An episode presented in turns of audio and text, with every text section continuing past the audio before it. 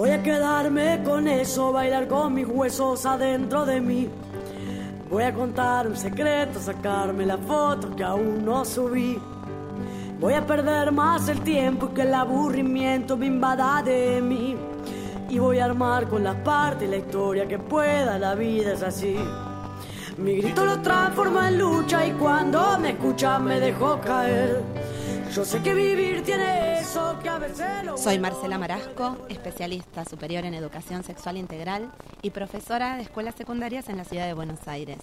Les doy la bienvenida a este espacio, con la ESI en movimiento, que pretende acercar a la educación sexual integral para conocerla, para pensar y para tener las herramientas para poder llevar adelante la defensa y el cumplimiento de los derechos de todas y todos, de niñas, niños, adolescentes. Pero, ¿qué es la ESI? Para conocerla vamos a hacer un poquito de historia. La ESI es ley nacional desde octubre del año 2006, cuando se sanciona bajo el número 26.150. Y si bien es una ley nacional, su aplicación depende de cada una de las jurisdicciones, es decir, que por ejemplo acá en la ciudad de Buenos Aires se crea una ley local para su aplicación. Entonces, por un lado tenemos una ley nacional y una ley eh, de Ciudad de Buenos Aires que definen que en todos los establecimientos educativos debe aplicarse la educación sexual integral según el nivel del que se trate. Esto es inicial, primario, secundario y terciario. Y en todos los niveles educativos es de aplicación obligatoria. Pero ¿por qué sería tan importante la ESI? Vos, que estás escuchando este programa, ¿tuviste educación sexual? Seguramente se te ocurren situaciones, experiencias, charlas, un sinfín de cosas. Vamos a escuchar ahora algunas entrevistas donde le preguntamos a personas de entre 30 y 60 años cuál fue su educación sexual. Bueno, me preguntan cómo fue mi educación sexual y lo que puedo decir es que fue a los ponchazos, fue descubriendo sola eh, todo. Eh, no, no recibí información desde mi familia y no recibíamos información desde la escuela tampoco. Eh, nada, íbamos aprendiendo, conociendo, sabiendo un poco por charlas con amigos, compañeros, compañeras, y, bueno, y, y, lo que iba sucediendo en la vida de cada uno, pero no, no más que eso. Bueno, mi nombre es Vanessa, tengo 50 años. Una anécdota de cuando yo tenía aproximadamente 12 años, que iba a un club de fútbol y había muchos chicos que, que los padres los llevaban a debutar con prostitutas me acuerdo que una charla con uno de los entrenadores, él contaba que, el padre lo había acompañado y él fue, que en ese momento le pareció que estaba bueno, pero que después cuando tuvo relaciones con la novia se dio cuenta de que era algo completamente diferente y bueno, que había cosas emocionales involucradas que, obviamente no habían estado presentes en ese primer encuentro. Eso siempre me quedó muy presente. Hola, ¿qué tal? Bueno, yo soy Alejandro, tengo 54 años, así que en, mi escuela, cuando iba a la escuela, la verdad que todo el tema de la ESI que se ve ahora era absolutamente tabú. Nosotros no tuvimos, eh, o sea, ni se podía hablar de esos temas, no es que no se hablaba, no se podía hablar.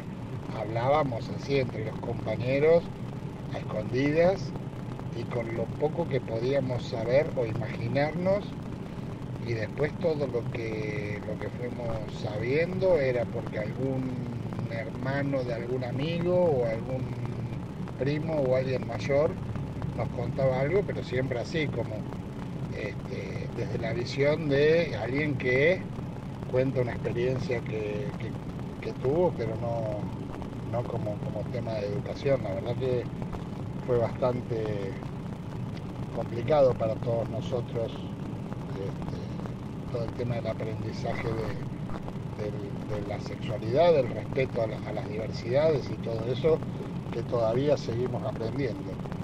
De que bueno, bueno, saludos. De todos estos testimonios, ¿alguno se acercará a lo que propone la Ley de Educación, de, Educación Sexual Integral? Vamos a seguir escuchando. Yo no tuve educación sexual, eh, mi familia muy católica, eh, en casa no se hablaba de nada de eso, de esos temas, eh, y alguna vez que uno se animaba a preguntar algo, te mandaban a leer un libro que se llamaba Tú en mi nido, que de lo que hablaba era de, de cómo se reproducían los animales. así que yo me inicié sola, como pude. Hola, mi nombre es Jimena, de 36 años.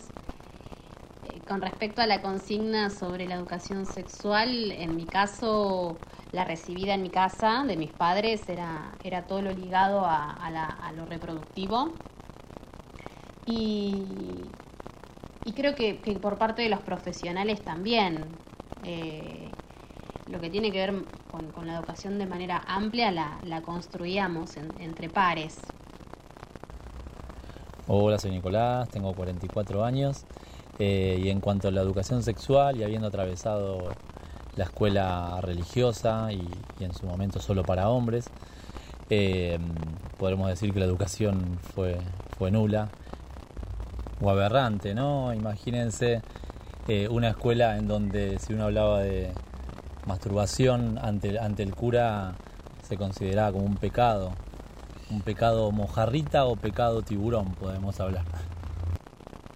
A ver, tratando de recordar mi educación sexual. A ver, tres, tres instancias, destaco son más, pero tres. Una maestra que nos juntaba en sexto, séptimo, para problematizar cuestiones de la preadolescencia que nos surgían, una secundaria sin una educación explícita pero dada por pares, prueba y error y nos contábamos, y después los grupos parroquiales que nos contaban cómo teníamos que abstenernos. Bueno, la realidad muestra que quienes no tuvimos una educación sexual desde una perspectiva integral desconocemos de qué se puede tratar. Los testimonios nos cuentan de una educación sexual eh, ausente, a veces hasta prohibida, por eso es necesario conocerla en profundidad y acercarla a nuestra vida cotidiana. Decíamos que existe una ley, la 26.150, que es nacional, y que crea el Programa Nacional de Educación Sexual Integral. Este programa, en su artículo 3, establece cuáles son los objetivos.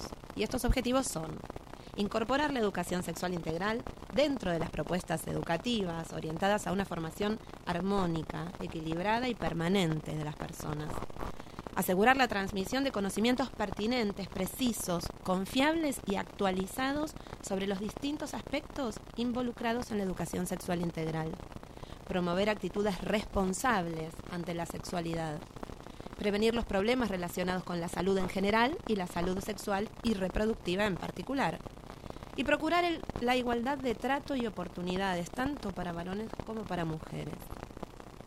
Distinto, ¿no? De lo que se venía escuchando.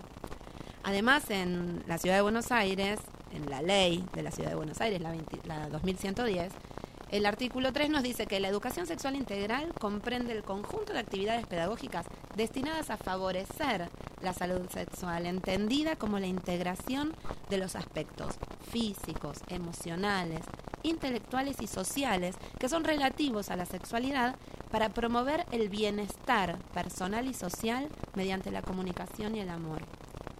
Es por eso que la educación sexual integral trabaja sobre cinco ejes principales que nosotros vamos a ir abordando a medida que vayan pasando estos encuentros y acercando experiencias.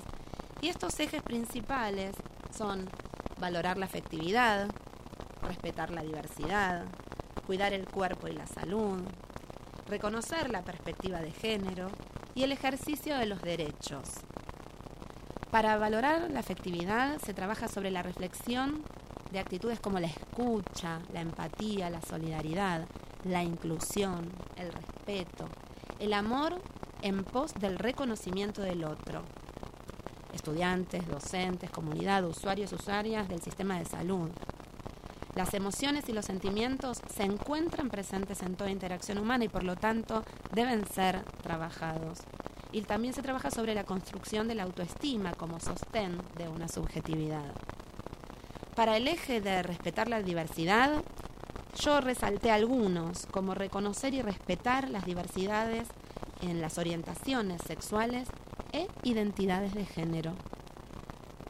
Educar en la diversidad quiere decir educar para convivir en una sociedad plural, valorando positivamente las diversidades, valorar y respetar la riqueza de lo humano.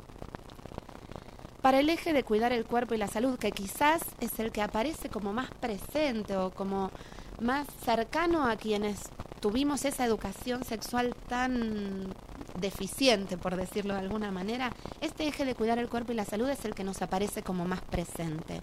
Pero la educación sexual integral dice que el cuerpo no abarca solamente la dimensión, dimensión biológica, está vinculado con la identidad de las personas. Entonces nuestro cuerpo lleva impresas las marcas de nuestra historia, sobre eso se trabaja.